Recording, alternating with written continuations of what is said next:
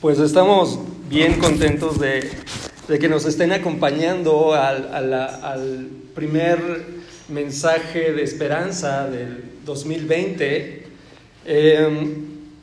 Ustedes se preguntarán qué es mensajes de esperanza. Seguramente algunos de ustedes ya veían mensajes de esperanza desde redes sociales y seguían eso. Y qué bueno que se dieron la oportunidad de venir para acá, ¿no? Se ven bien guapos, bien guapas, se ven así como... La gente dicen, cuentan, por eso los que siempre han venido, ¿quiénes han venido a mensajes de esperanza desde el 2019? ¿Quiénes cuentan? Ah, miren, e-, ellos pueden dar testimonio de la gente que sale de aquí sale más guapa, ¿sí o no? la gente sale más atractiva, así como que las solicitudes de amistad se incrementan, se multiplican, así como los likes los me encorazonan. Entonces, eh, vas, a salir, si, no comprendiste muchas cosas eh, que vamos a hablar el día de hoy, vas a salir al menos más guapo más guapa. Entonces, o con, o con el ego más inflado. No, no es cierto. Bien, entonces, eh, Mensajes de Esperanza es un espacio para pensar, para inspirar, para crecer. Mensajes de esperanza es un espacio para pensar, inspirar y crecer. Dile a tu vecino, veniste aquí a pensar. Dile, dale con el veniste aquí a pensar, veniste aquí a inspirar, veniste a crecer. Esa es la situación. A eso venimos, a, pensar, a ser inspirados, a crecer y a dejar que el tema nos vaya envolviendo y nos vaya moviendo. ¿De acuerdo? Entonces, hemos hablado de la situación del ego. Hemos escuchado hablar del ego. Ego es un shampoo. Ego. Bueno, sí es un shampoo, pero es ego, de ese ego no voy a hablar. Entonces, el, ego eh, lo, lo hemos entendido como si se tratara de egoísmo, de una persona soberbia, de una persona presumida, ¿no? de una persona como que dices, es una persona ególatra. Entonces, sin embargo, vamos a identificar qué es el ego. Nosotros, eh, primero que nada, si vas a, tomar notas o algo por el estilo, ahí Pedro o Elena les puede proporcionar, les puede facilitar una hojita y un lápiz o algo. O si no, también, también porque ustedes son bien VIP, van a tener disponible esta conferencia en el podcast, si es que lo escuchan. ¿no? Entonces ahí la van a tener y ya ahí mientras se toman su café en el desayuno ya pueden hacer, tomar sus notas, ¿no? Pero si alguien quiere una hojita este, y, un, lápiz, eh, un bolígrafo, eh, se los pasan ahí. Eh, y bueno, entonces el, el asunto del ego, ¿por qué es tan importante y por qué es tan crucial? Porque hay situaciones que se están repitiendo constantemente en la vida cotidiana. Les quiero decir algo, la normalidad, la normalidad es una precisión estadística, ¿de acuerdo? La normalidad es una frecuencia estadística. es algo que se repite mucho, mucho, mucho, mucho, mucho. Y eso es normal, ¿va? Algo que aparece mucho, mucho, mucho, se transforma en algo normal. Es una frecuencia estadística.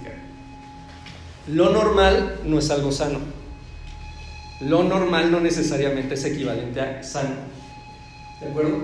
Porque a lo mejor lo que, si, hoy en día dices las relaciones de pareja son así disfuncionales, tóxicas, de manipulación, de control y todo eso, y, y es una frecuencia repetida, ¿no?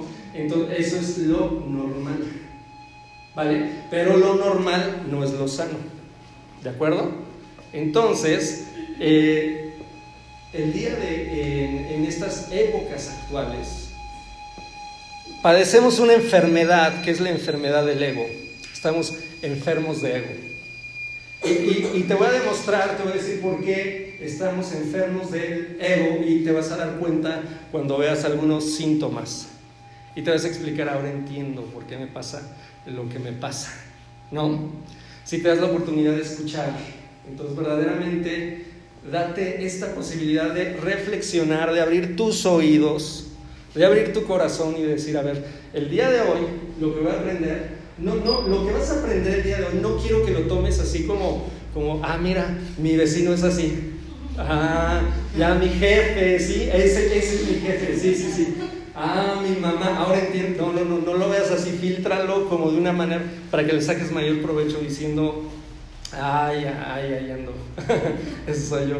¿No? Y, y, y si vienes acompañado, si, si tu ego no te permite de repente escuchar eso, tú ya sabes, apliques, ah, mira, Perla, ¿no? Aplícale de, hey, mira, esa sí eres tú, ¿no? Ese sí eres tú. Entonces aplícalo, ya sabes, ¿eh? Sí me van a ayudar, ¿sí? Sí me van a ayudar a eso. Entonces, bien. lo que vamos a realizar entonces es analizar por qué estamos enfermos de ego. El ego como tal es una estructura, vamos a decir, es la estructura básica del ser humano, es una estructura básica de nuestra identidad. El ego es una estructura básica de nuestra identidad. A través del ego nos identificamos. Es, es el esqueletito del yo. ¿Vale? Imagínate que el yo tiene un esqueleto que tiene carnita, que tiene músculos, pero el esqueleto es el ego. Es la parte más básica, elemental de la estructura psíquica del, del ser humano, el ego. Entonces, ¿y, es, ¿y esto cómo se va formando el ego? El ego es necesario en todo individuo. Todo individuo se asume, es decir, cuando, cuando van a ser un individuo, dices, eh, bueno, se construye a partir del ego como tal. Es el esqueletito. A partir de ahí empezamos. Ahí en el ego se va a construir un yo. Y sobre el yo se va a sentar la personalidad. ¿De acuerdo?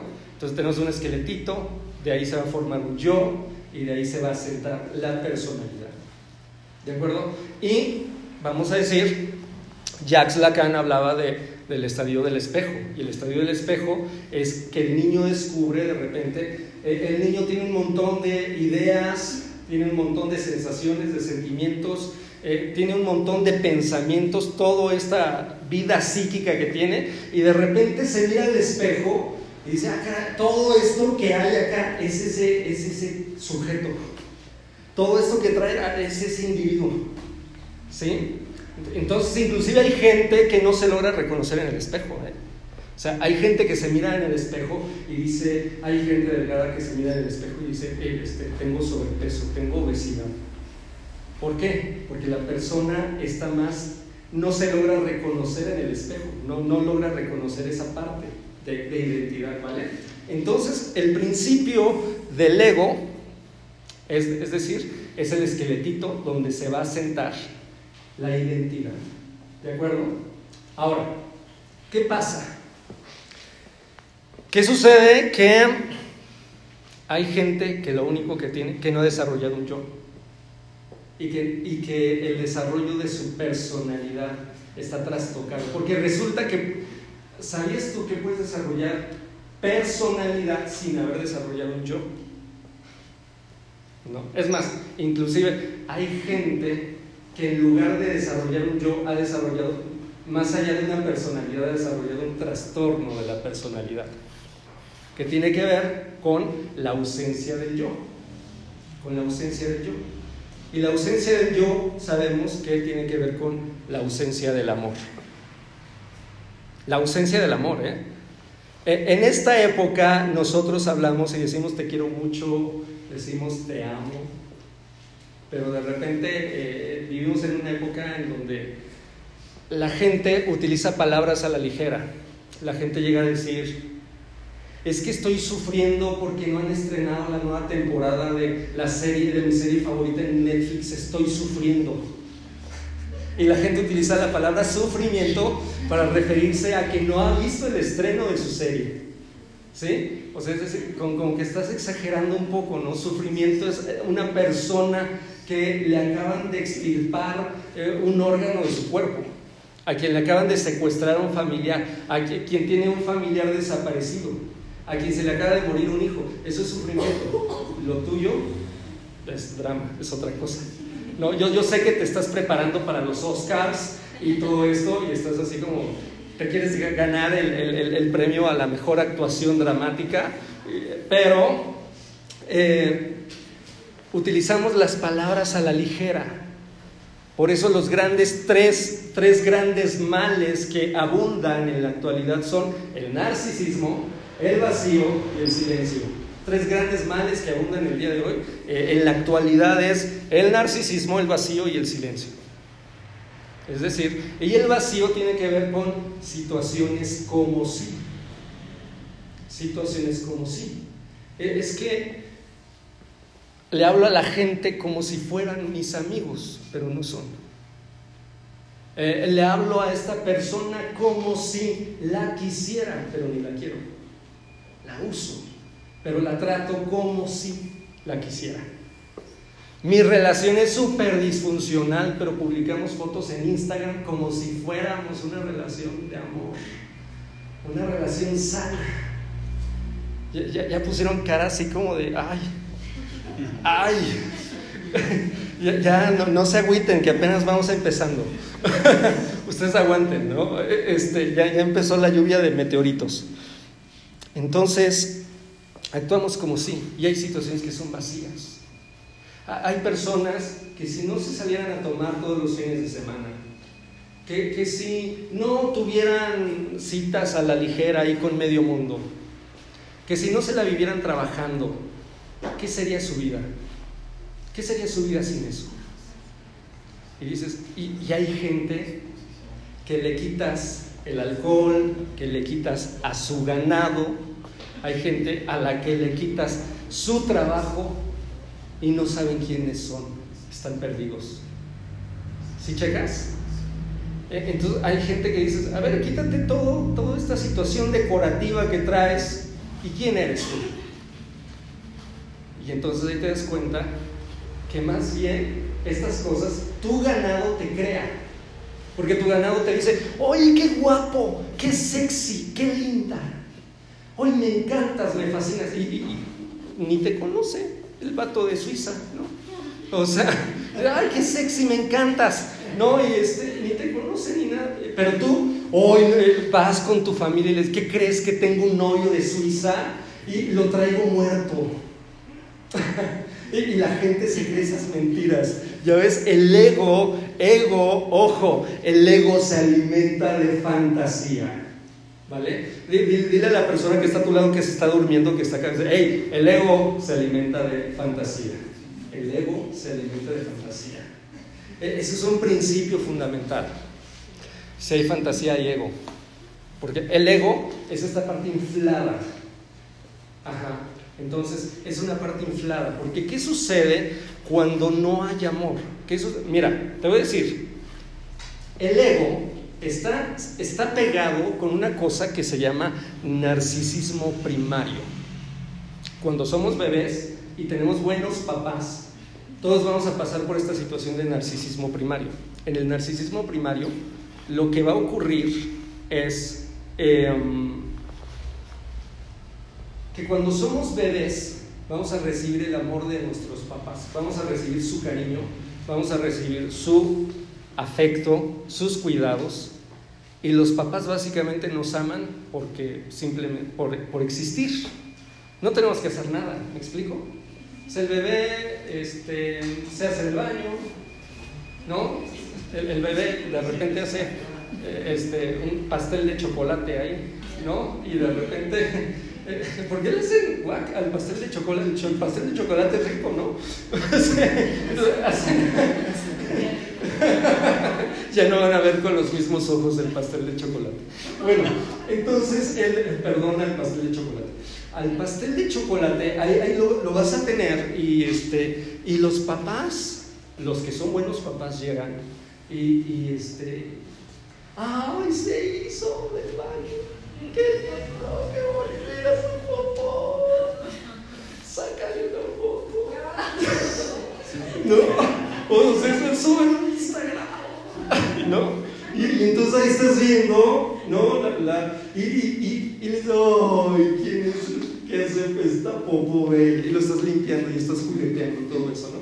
Sí, imagínate, el, bebé tiene esa experiencia de, acá en medio de este aroma, ¿no? Que dejo de esta fragancia que dejo, ¿no? Fragancia a Gerber de manzana. No, entonces dices, eh, y viene mi papá, viene mi mamá y me da amor y me da hambre, y lloro, y grito, y protesto, y reclamo, y corre y viene, y me carga, y me canta, y me abraza, y me da cariño, y me da amor, y todo eso. Entonces, comenzamos a tener esa primera experiencia de ser amados sin hacer nada, sin hacer nada. Y a esta etapa se le va a conocer narcisismo primario. Todo ese amor que es depositado, ese amor que los papás depositan sobre nosotros. Entonces, e, inclusive hay gente que dice, yo me desvivo por mis hijos. Y la gente se desvíe por sus hijos. Y entonces los hijos se nutren de eso. Dicen, ¿sabes qué? Soy especial, soy maravilloso, soy the special baby, ¿no? O sea, soy, soy fabuloso, soy genial. Y, esta, entonces el bebé va a comenzar a desarrollar sentimiento de omnipotencia. El bebé, ¿sabes qué te genera el amor? ¿Qué te genera el amor? ¿Qué sucede cuando, cuando te enamoras? Si se han enamorado, ¿no? Bueno, algunos traen cara así como de, como que ya tiene unos ayeres que ya, ya fue. Pero cuando te enamoras, ¿qué sucede? ¿A poco no te pones creativo? Te pones creativa, ¿no? Agarras y dices, voy a agarrar cartulina y pásenme el foamy, diamantina, ¿no? Y, ahí en el puente de la avenida, ahí este, mi amor, ¿no? Es, decir, te invade la creatividad y quieres hacer un montón de cosas. ¿Por qué? Porque el amor te vuelve creativo. El amor te vuelve creativo. Y la creatividad tiene que ver con la fantasía, ¿sí o no? Sí, porque imagínate eh, las personas que inventaron las mesas, ¿no? O que inventaron en la época en que no había casas, alguna persona miró un árbol y todos decían, ah, un árbol, sí. Y, alguna persona, no, no, no, mira bien, mira bien. Yo, yo, yo podría con eso hacer una cueva y ahí vivir. Y algunos decían, pues, ¿qué se tomó este cueva? El jabalí estaba como, ¿no? Como que le hizo daño, ¿no?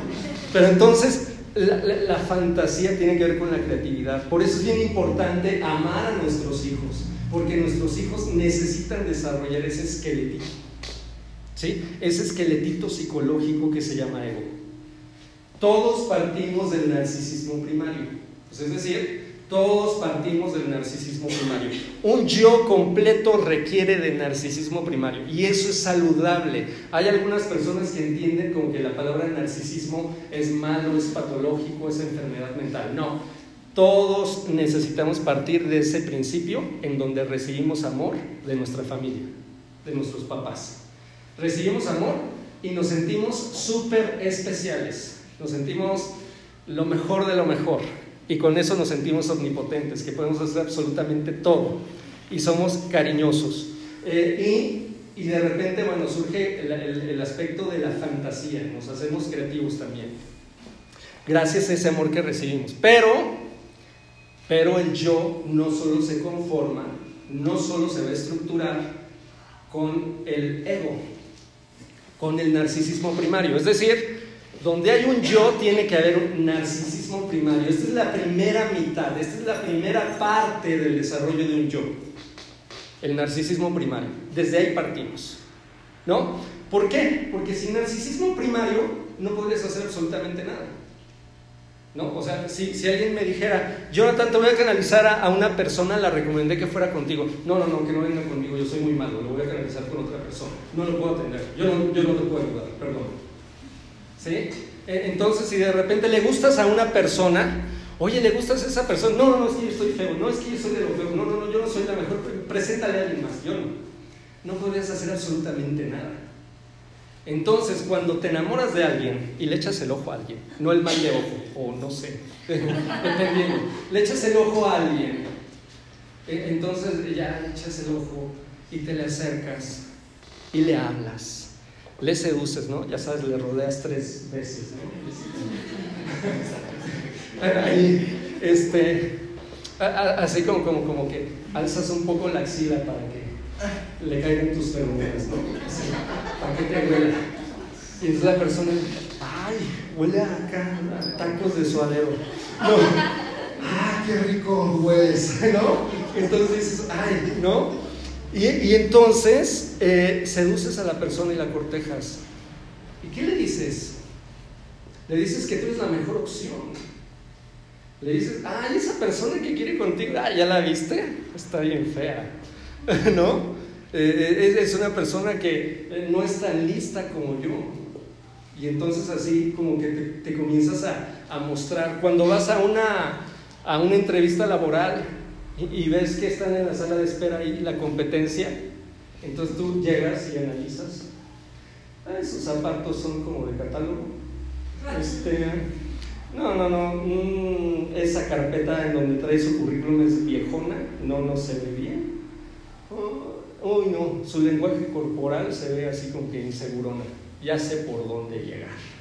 ¿No? Entonces ya vas a la entrevista laboral y yo soy la mejor opción y, y, hasta actúas, ¿no? Llegas, este, hola, ¿qué tal? Buenas tardes, sí, tu posición de seguridad, ¿no? Asumes tu lenguaje corporal en postura de poder, ¿no? Y, llegas así y te quieres mostrar como la mejor opción. Pues es decir, para eso necesitamos el ego, porque para eso necesitamos la creatividad y la fantasía para resolver ciertas cosas, ¿vale? Pero si solamente tenemos ego en nuestro yo, si solamente hay ego en nuestro yo, nuestro yo está incompleto. ¿De acuerdo? Si solamente, ya dijimos que para formar un yo requerimos ego. Pero si solamente hay ego, solamente hay ego como tal, entonces eh, el yo queda incompleto. Entonces, ¿Cuál es la otra parte con la que completamos al yo? ¿Cuál es la otra parte con la que vamos a completar al yo? La otra parte tiene que ver con otro tipo de amor.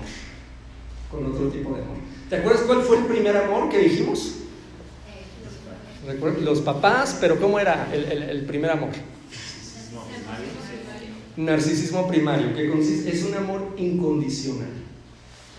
¿Sí? En eso consiste el, el, narcisismo primario, un amor incondicional. Me aman porque existo. ¿De acuerdo? Me aman porque existo. No tengo que hacer nada. Y hay otro amor, eh, un amor que nos va a hacer madurar. Mira, el amor de narcisismo primario, el amor de narcisismo primario es un amor que nos condena a la inmadurez. O sea, por eso hay gente que no sabe amar. Por eso se queda nada más en el narcisismo primario, en el ego. Lo único que hay en su persona es ego. Porque es, ¿por qué no me amas incondicionalmente? ¿Sabes cuál es el objetivo, cuál es el anhelo de cualquier individuo? ¿Qué es lo que quieren hacer cualquier individuo? ¿Cuál, cuál es el objetivo? ¿Qué es lo que desea cada persona? Cada persona inconscientemente hablando, deseamos ser lo suficientemente desagradables, poco esforzados, flojos, groseros, egoístas, sin hacer nada y que el otro nos ame, que el otro nos dé lo mejor de su amor. O sea, no, no queremos a, a compréndeme, acéptame, no, quiero lo mejor de tu amor. Ese es el objetivo. Esa es una persona que está en el ego. ¿Y qué crees? Que lamentablemente hay gente que lo logra. ¿No? Fíjate, el ego, ya dijimos que tiene que ver con narcisismo primario, con la fantasía de que me amen porque existo. Ya llegué, ámenme. No, ya, ¿qué onda? ¿Por qué no me amas? Ya me conociste, ¿no? Ya, ámame, soy lo mejor que te puedo pasar en la vida, ya.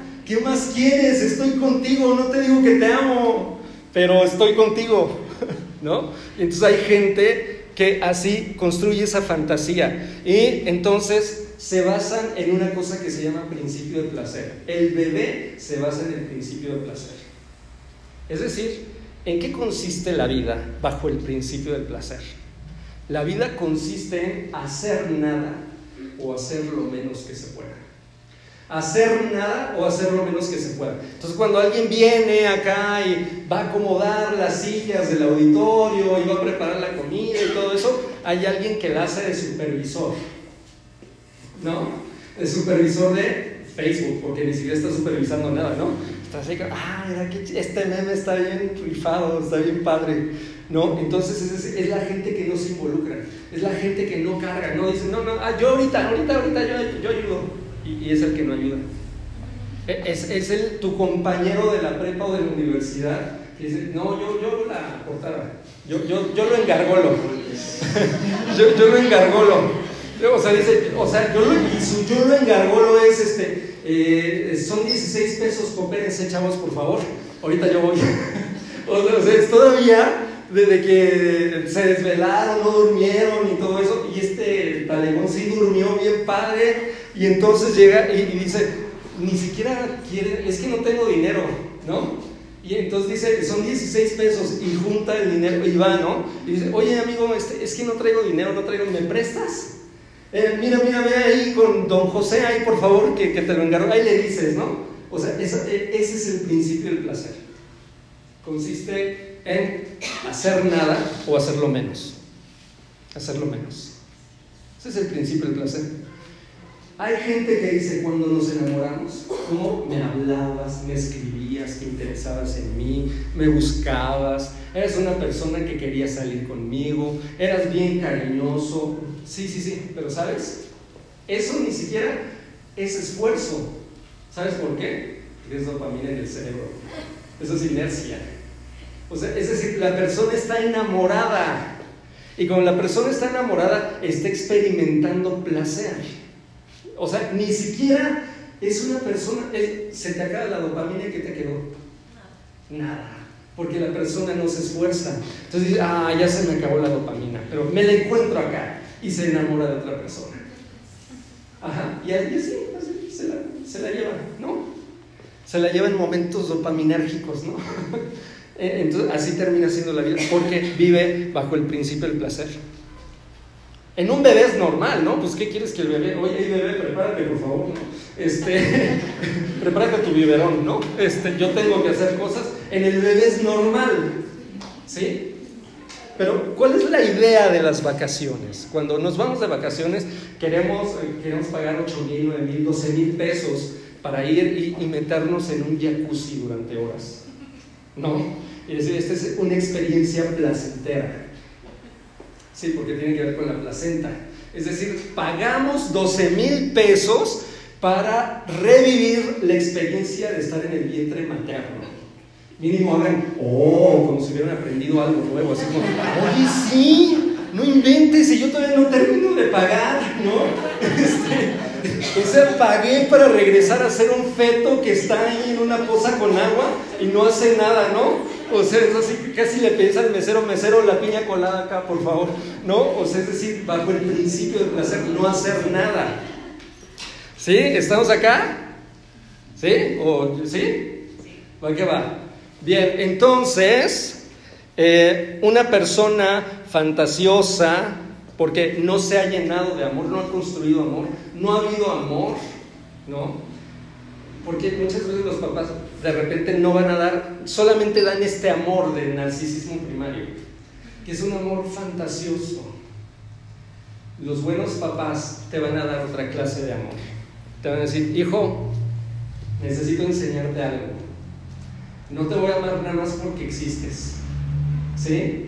O sea, es, necesito que ordenes tus juguetes. Cómete esas verduras, por favor. Ya no es de berrinchudo. No te voy a comprar ese juguete. No, existe el no en tu vida. ¿Sí? O sea, te tienes que ganar las cosas. Hay reglas. No puedes cachetear a tu primo. Es el cumpleaños de tu primo. Son sus juguetes. Dáselos. ¿No? O sea, y, no se los vas a dar, te los quito y se los quiten, ¿no? Y es más, este, te voy a quitar tus juguetes y se los voy a regalar. ¿Qué haces?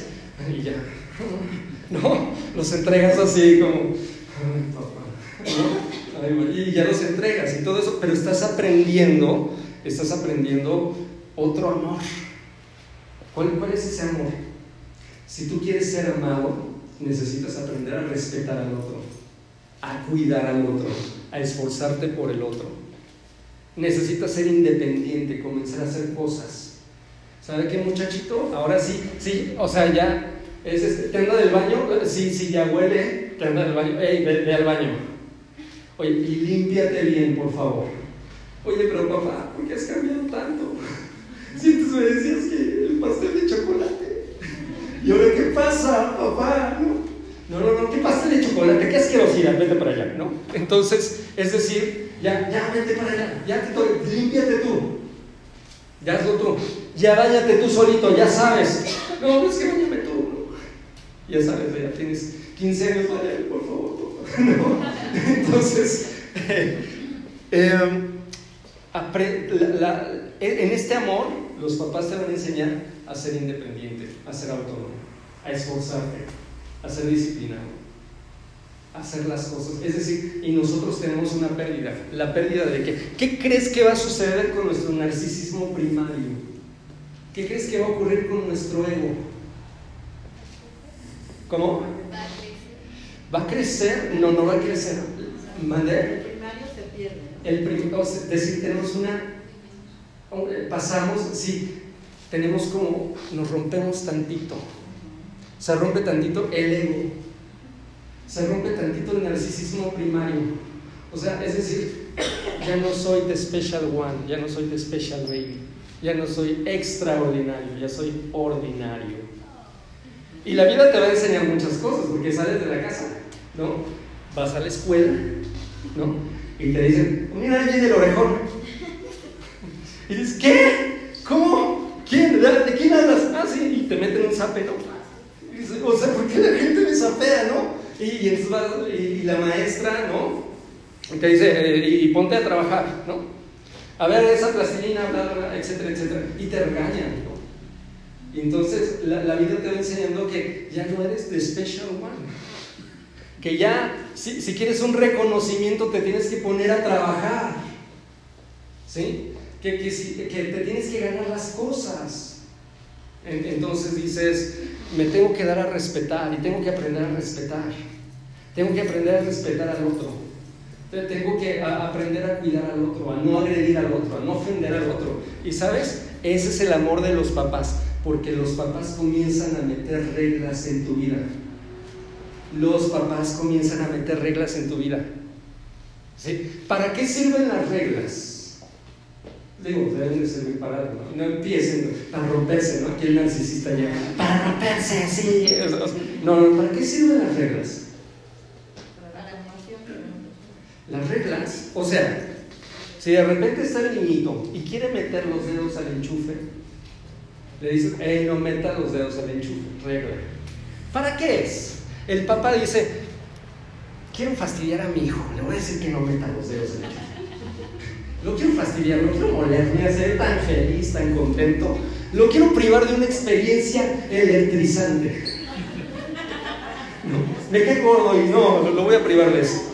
No, lo estás cuidando. Estás diciendo, hey, no hagas eso, te va a lastimar. Las reglas se implementan para que vivas bien y para que vivas más. Para eso sirven las reglas.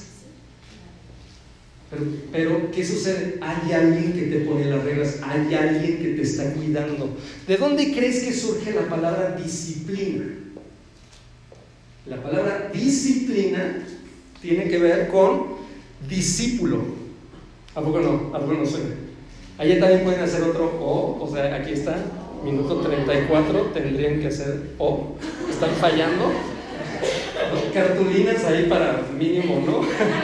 para que la gente del podcast diga, ay, se pone padre, allá voy a ir, ¿no? Entonces, por favor ayúdenme, estén atentos con sus, eh, sus impresiones. Entonces, em, la palabra disciplina tiene que ver con discípulo. Sí.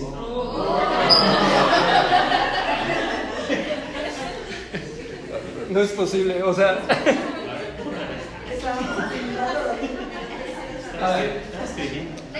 No pasó nada aquí. La, la palabra disciplina tiene que ver con discípulo. No, impresionante. ¿no? Yo también me quedé así cuando lo, lo estudié. Dije, wow. Eh, exacto, así súper natural. Bien, entonces la parte del... ¿Pero qué es un discípulo? ¿Cómo te imaginas a un maestro con un discípulo? ¿Cómo te lo imaginas? ¿Cómo lo visualizas? ¿Cómo es un discípulo? Ustedes han visto las de Star Wars, ¿no? Que está el, maestro Jedi y sus discípulos. ¿Cómo, cómo están? Aprendiendo. aprendiendo, pero están todo el tiempo. Todo el tiempo están ahí, comen juntos, lo siguen, le dicen, mira, ve cómo hago esto. O sea, están todo el tiempo juntos. ¿Sí? Pista, ¿eh? Va un O cerca. Atentos, por favor. Va un O cerca. Entonces, a ver. Entonces, el discípulo está pegado con el maestro todo el tiempo. Está aprendiendo del maestro, está absorbiendo al maestro. Entonces, mira, va a haber disciplina cuando eres discípulo. Va a haber disciplina cuando eres discípulo. Pero no va a haber discípulo si hay una ausencia. Ah, ya, ya cacharon, checas. O sea, es decir, ¿por qué mi hijo no es disciplinado? ¿Por qué es rebelde? No, porque tú no estás ahí. Porque tú no estás ahí para implementar reglas. Porque tú no eres maestro de tu hijo. No hay presencia, no hay compañía. Y entonces no es discípulo. Y nadie que es discípulo puede ser disciplinado. ¿Ves? Nadie que puede ser, o sea, porque si tú quieres aprender algo de alguien, tienes que pegarte a la gente que sabe. Eh, no, ya, no exageres. o sea, tienes que pegarte a la gente. O sea, si tú quieres aprender a hacer negocios, júntate con una persona que sabe hacer negocios. Y dice, voy a estar ahí, me voy a pegar contigo, voy a ser tu cuate, voy a ser tu amigo, aunque sea que esté en la mesa, en otra mesa, todo callado, pero ahí tomando nota, aprendiendo, ¿no? A ver cómo, habla, qué dice, cómo saluda, absorbiendo todo. Entonces, cuando eres discípulo, puedes ser disciplinado. Si tú no eres discípulo, no hay disciplina. Si tú no eres discípulo, no hay disciplina. ¿Sí checas?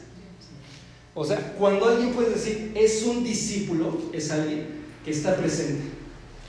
Es alguien que está presente. Pero si los papás están ausentes, no hay maestro, no hay discípulo y no hay disciplina. Entonces el niño se queda condenado al ego, al narcisismo primario. Y como hay una ausencia, como no está mi papá y no me da amor, y veo que los chavitos estos tienen amor o no sé, le va bien en las calificaciones, tiene dieces, eh, le, sale en el cuadro de honor, la gente lo admira, lo quiere, y entonces yo comienzo, ¿qué comienzo a hacer? No, no tengo eso, o sea, tengo una ausencia. ¿Qué sucede? Pues el chavito comienza a fantasear, a fantasear con el amor de alguien, y se comienza a construir un amor fantasioso. Yo soy grande, yo soy maravilloso. Checa esta otra situación que sí amerita o no. Donde hay exageración, hay vacío. ¿Ves? Donde hay exageración hay vacío. No, no, no, yo soy acá el más genial, el más fabuloso, soy un fregonazo. Donde hay exageración hay vacío. Nadie, mi amor, te va a amar como yo, porque yo soy magnífico y, y el amor que yo te doy es único y especial. Y ahí hay exageración y ahí hay vacío. Porque la persona está fantaseando. O sea, eh, te regala un osote de peluche, ¿no? Y, te dice, ah, mi amor, y, te amo, y moriría por ti. Ni los trastes, vato. o sea, te callas, ¿no? O sea, es así, deja de fantasear, ¿no? o sea, le das likes a otras morras. ¿Sí? O, sea, andas ahí de coquetón y todo, no, no tienes regulación de impulso. Si dices que tu amor es acá lo más suculento, maravilloso, eh, calidad premium y no sé qué. No es eso. Eh, donde hay exageración, hay vacío. ¿Sí? Hola amiga, ¿cómo estás? Eres lo más maravilloso. ¿Y, quién te saluda así? ¿Tus verdaderos amigos? No, no, tus amigos ¿Qué ¿Qué onda? ¿Qué tal? ¿Qué hay? ¿Cómo vas? ¿Por qué? Pues porque es algo bien cotidiano, ¿no? Porque los amigos te cuidan, porque los amigos te dan recomendaciones, los amigos también disipulan y te dan disciplina, te dan amor. ¿Sí checas? Por eso necesitamos gente que nos dé amor, porque cuando nos da amor nos rompe un poco el ego y cuando nos rompe el ego entra el pedacito, los cachitos del otro entran cachitos del otro en forma de reglas. ¿Sí? O sea, el niño crece y el niño, el niño crece y se da cuenta, no debo de meter los dedos al enchufe. debo de comer verduras. O sea, es decir, se va el maestro Jedi y queda el fantasma, ¿no? Y, entonces, este, ¿qué queda como el fantasma? ¿Te acuerdas? En, en, Star Wars, ahí aparece. ¿No ven Star Wars? O sea, ¿qué les pasa? ¿Por qué son así? ¿No son fans? ¿Qué les sucede? ¿Por qué les, qué les ha pasado en la vida para que sufran tanto con eso? Sí, dense amor, vean Star Wars, por favor. Bien. Entonces, cuando ya no está papá, cuando ya no está mamá, entonces aparece el fantasma. Fíjate, aparece el fantasma de papá y de mamá. Dice, hey, cómete tus verduras. Oye, hace frío, te vas a salir así, sin tapar. Así, tú internamente. Aquí es la voz interna. ¿Sabes? Elaborar un duelo no significa dejar ir a la persona, significa interiorizar a la persona para dejarla ir. Uy, no, ya. No sé, ¿qué pasa aquí? Bueno, les los voy a disculpar porque es la, primera, la primera conferencia. Espero que para la siguiente ya, ya vengan acá como con, con, mayor eh, simetría o algo, no sé. Vamos a sincronizarnos, por favor. ¿Sí? ¿Sí ves? ¿Están checando todos estos principios básicos? ¿Ves? Porque, a ver, una persona con el ego solamente con ego, o sea, no se logra construir. La otra parte del yo es debo de permitir el ingreso de las reglas. Y entre más pequeños los niños, mejor. Porque de repente va creciendo, va creciendo y no hay reglas. O sea, no hay reglas porque no hubo maestro, porque hubo ausencia. Y entonces ese niño no se hizo disciplinado. Y entonces alguien lo quiere disciplinar y este niño, por su ego, como ya hay fantasía ahí, donde hay yo, hay fantasía. Es decir, la persona, esto es también bien impresionante. La persona ni siquiera tiene un yo. ¿Acá quieres decir algo, Luis? Este, a partir de los cuantos años puedes saber que el niño ya tiene un ego o a qué edad más o menos mm. Sabes que no hizo su yo. Sí, sí, sí, de, cuando no hizo su yo, cuando... Sí, mira, en, edad preescolar, en edad escolar, ya podemos decir, o sea, el niño comienza a respetar las reglas. Ahí nosotros podemos ver varias cosas, tenemos varias pistas. El papá está presente, la mamá está presente o están ausentes. Porque a veces los papás no están, pero dejan reglas. ¿Ves? O, sea, dejan las reglas, pero los papás no están. Y lo importante aquí es que haya la presencia de quien establece las reglas para que nosotros comprendamos que seguir las reglas, incorporar las reglas es por mi bien, me hace bien. ¿Sí? ¿Sí sabes que el, primer texto escrito en la historia de la humanidad, ¿cuál es? ¿Cuál es? ¿Cuál es? ¿Cuál es? El libro vaquero, la muerte de Superman, telenovelas. ¿Cuál fue el primer texto? El código de Hammurabi el código de Hammurabi. ¿Y qué crees que son? Reglas. ¿Y en Israel qué, qué, hubo? Los diez mandamientos, que son reglas. ¿Para qué? Dios te quiere molestar, Dios te quiere hacer la vida imposible. O sea, te dice, hey, no mates. Ay, o sea, yo quiero matar a mi jefe, yo quiero matar a mi pareja. O sea, hey, no mates. Honra a tu padre y a tu madre. Hey, e, ellos saben, honralos, hazles caso. O sea, a ver, si estás con una persona que sabe, o sea, es una bobada decir, no, no, no, no lo voy a escuchar. No sabe. Estás haciendo una tontería. Si hay una persona que sabe, te aplacas, te callas, lo miras y lo obedeces. Porque eso te va a ayudar, eso te va a mejorar. ¿Checas?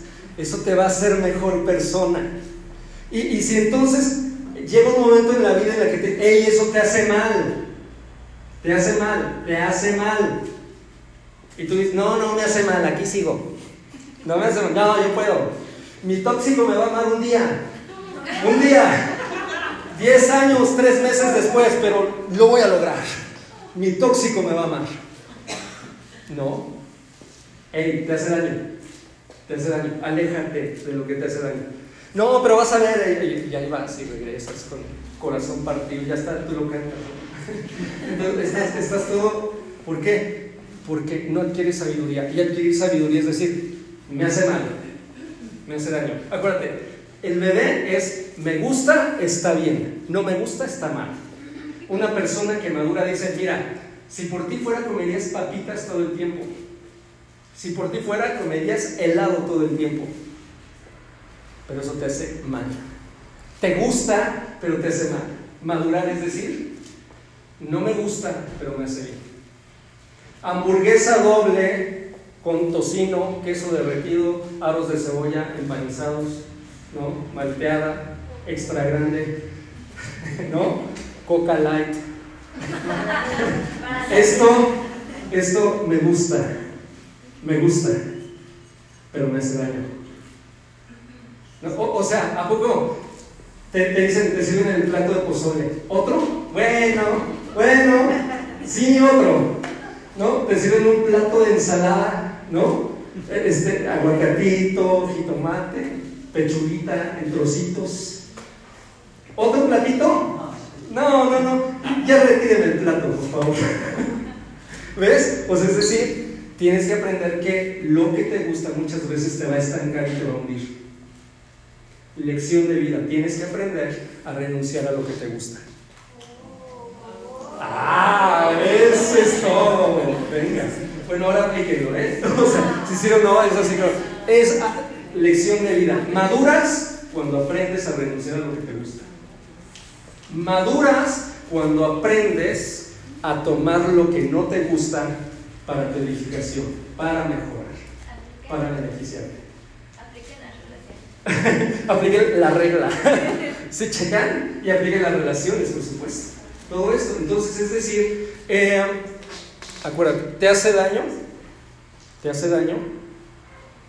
Déjalo. Déjalo. Hay cosas que no te van a gustar, que no te van a gustar, pero te van a hacer crecer. Te van a hacer madurar. Y vas a decir, ay, pero es que me gusta, es que el sabor, es que no me gusta la ensalada, es que las verduras, qué horror.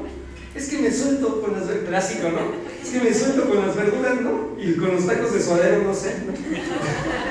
O sea, entonces la gente es, ¿sabes?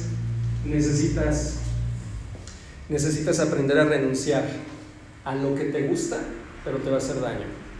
Y necesitas aprender a tomar aquello que no te gusta, pero te edifica que es de bendición para tu vida. Sí, necesitas hacer eso. Y entonces dejas el ego, porque, ¿qué crees? El ego se alimenta de puras malas decisiones, el ego se alimenta de fantasía, el ego se alimenta de egoísmo, de comodidad, de placer. ¿Sí? A ver, ¿a poco? Checa, si estás alimentando tu ego de comodidad, estás alimentando tu ego de placer y de egoísmo, de yo, siempre yo y siempre yo. Por eso una persona con el ego gigante anhela ser amada. Anhela ser amada. Quiero que me amen. Quiero que los otros me amen. ¿Y qué crees que sucede? Que el ego siempre va a mantenerse en hambre todo el tiempo. El ego está hambriento todo el tiempo. Oye, ¿me amas? ¿Sí? Ah, bueno. Dos horas después, ¿me amas? ¿Cuánto? ¿Qué tanto? ¿Te gusto? ¿Por qué? Ego. Aliméntame, aliméntame. ¿Se me explico? Y entonces nosotros no sabemos, hay gente que experimenta el placer de saborear la hamburguesa, el placer del sabor de la hamburguesa. ¿Sí o no? Es el placer del pozole, ¿no? El placer de, el sabor. Ok, pero el, placer de comer una sopa de verduras es el placer de que no tengas agruras, de que no tengas gastritis. Es otro placer, pero sigue siendo placer. Hay un placer que es el placer de ser amado. Soy amado, es el placer de ser amado, pero nada que ver con el maduro placer de amar. Ah, venga, eso es todo. Nada que ver con el maduro placer de amar. ¿Y sabes cuándo vas a lograr amar? Cuando desinfles tu ego, cuando desinflas tu ego, eres capaz de amar. Porque cuando desinflas tu ego dices, no voy a buscar lo más cómodo, no voy a buscar lo que más placer me da. Aprendo a esperar, aprendo a autorregularme, sé respetar las reglas, sé confiar en la persona, sé respetar el cariño, sé ganarme el amor de la gente. ¿Sí? Entonces, cuando logras este tipo de situaciones, eh, es decir, desinflas tu ego, entonces aprendes a aceptar al otro y aprendes, como estás en compañía del otro, te disciplinas y cuidas al otro. Te voy a decir algo para que vayamos a, cerrar un poco. Ya se va a acabar esto. Pueden hacer así como de, ah, así, así está chido. Mira, ¿sabías que gracias al ego, inclusive, podemos, acuérdate, el ego tiene que ver con fantasía y la fantasía tiene que ver con vacío. Y acuérdate, ¿qué dijimos? Si, si hay exageración, hay vacío. Y la gente ha aprendido a disfrutar del vacío, ha aprendido a disfrutar del dolor. O sea, pero la gente vacía aprende a disfrutar del dolor. Fíjate, la gente que no quiere renunciar por ego a aquello que te lastima, aquello que te hace daño, porque dices, ay, ¿qué voy a hacer con mi vida? No. Pues tienes que aprender a vivir, a aceptar cosas. Cuando se va una persona, por ejemplo, una de las cosas que tienes que aprender es a ser autónomo. Es decir, ay, yo voy a hacer mis fines de semana aburridos. Ay, no te, o sea, ya, pues nada más me escribe uno noticias. Y Coppel. no. O, sea, es decir, ya nadie me escribe, nadie me ama. Pues tienes que aprender a vivir con eso. ¿Qué vas a hacer tú? Y, es un proceso de dolor, de decir, ya nadie me ama, ya nadie me quiere le dije a mi mamá que me hiciera mi comida favorita y me dio de comer ejotes con huevo. Pues ejotes con huevo, ¿qué es eso? Eso ni es comida, ¿no? O sea, ejotes con huevo. Y llegó un momento en que, mamá, ¿por qué ejotes con huevo? ¿No me voy a comer esto? Ejotes con huevo no. Y mamá dijo una frase bien sabia, dijo, eh, hijo, pues si no te gusta, prepárate tú. Y ahí, en algún momento, dices, pues me como los ejotes con huevo, por ego, por ego. Porque qué flojera aprender a cocinar, qué flojera esforzarme, qué flojera hacer despensa, qué flojera preparar. Y al principio los ejotes con huevo me van a saber a gloria, si lo comparo con mis platillos de, iniciales, ¿no? Entonces eh, esto me va a saber mal. Entonces, eh, pero si tú te esfuerzas, si tú perseveras, si tú persistes, si tú llegará un momento en el que dices, listo, me voy a sacudir el yugo de los huevos con ejote, listo, voy a ser libre de los huevos con ejote. Y entonces dices, pues sí, me preparo, mamá, ¿cómo ves? Yo, y vas y sacas de tu despensa tu maruchan. bueno, por algo se empieza, ¿no? y ahí estás con tu maruchan, ¿no? Ahí este, sacas tu limoncito, ahí tus camarones, los ves y, y estás comiendo, ¿no? Ahí empieza tu autonomía. Y después dices, no, a ver qué me voy a preparar. Y entonces comienzas a ser autónomo, comienzas a crecer porque desinflaste tu ego y dices, yo me tengo que hacer cargo. Dices, alguien no lo va a hacer, yo me tengo que hacer cargo, yo me haré cargo de esta situación. Entonces, em, pero hay gente que exagera y que se mantiene en el ego y aprende a disfrutar, aprende a exagerar, aprende a, a, exagerar lo que le sucede.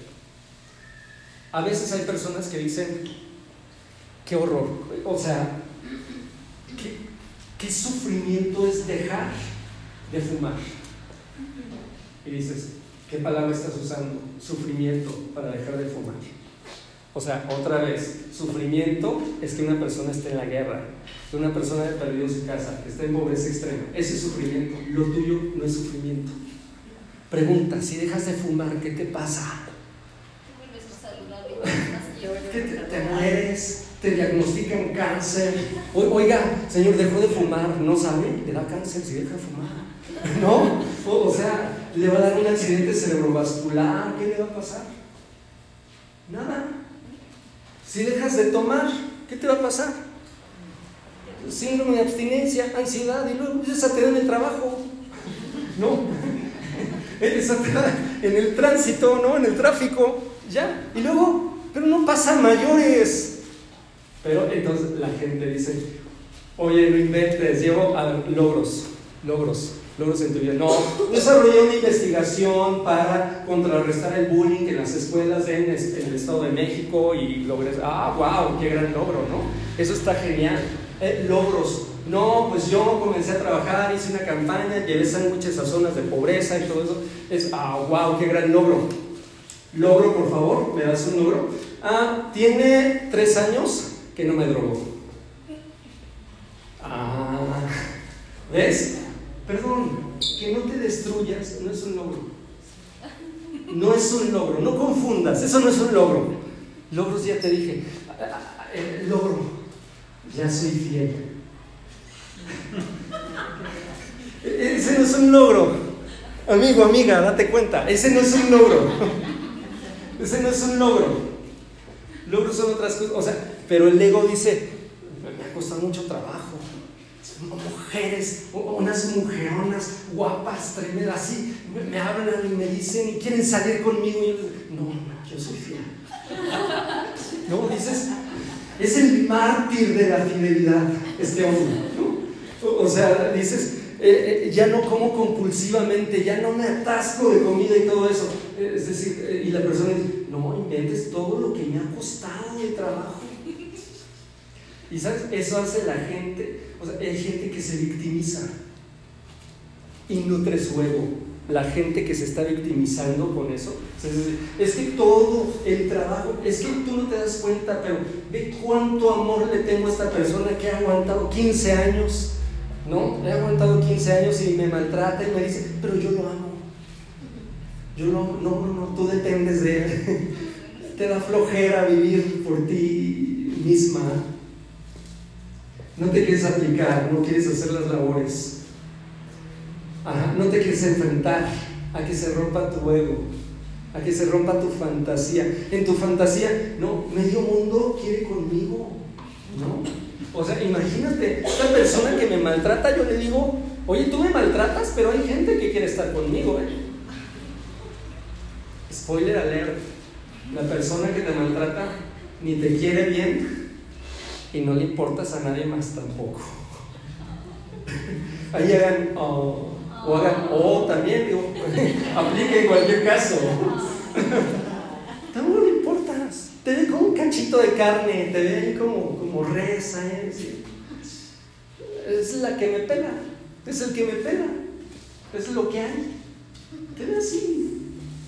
Esa no es una construcción de amor. Si no desinflas tu ego, no hay amor. Si no desinflas tu ego, no hay amor. Entonces, dile a la persona que está a tu lado, si no desinflas tu ego, no hay amor. Así que, ok, entonces, el asunto que aquí necesitamos reflexionar es contrarrestar el ego, contrarrestar el ego es aprender a, asumir reglas, aprender a esforzarnos, a ser disciplinados, a tomar aquellas situaciones, aquellas situaciones que no te gustan, que no te gustan, pero te edifican, a tomar lo bueno, a ser una persona paciente. Ego es humildad. Y con esto cierro, mira. Hay una cosa que como psicólogo uno va aprendiendo y es bien curioso y es algo que esto sí es así como un wow, o sea, porque ¿sabías tú que para amar necesitamos ser vulnerables? ¿Sabías tú que para amar necesitamos ser vulnerables? ¿Sí o no? Dígale adiós a los del podcast. Los del podcast, por no venir, se van a perder el final. Saludos, podcast. Ok, entonces, eh, pero Vean esta situación. Tú no puedes amar si no te vulneras. es decir, si tienes tu ego completito, no estás amando. Necesitas vulnerarte. para amar, para amar a alguien, necesitas vulnerarte. Necesitas saber. Fíjate, te vulneras, te debilitas, porque te expones, porque te abres. Y, y cuando crece el amor por alguien, ¿qué crees que crece también?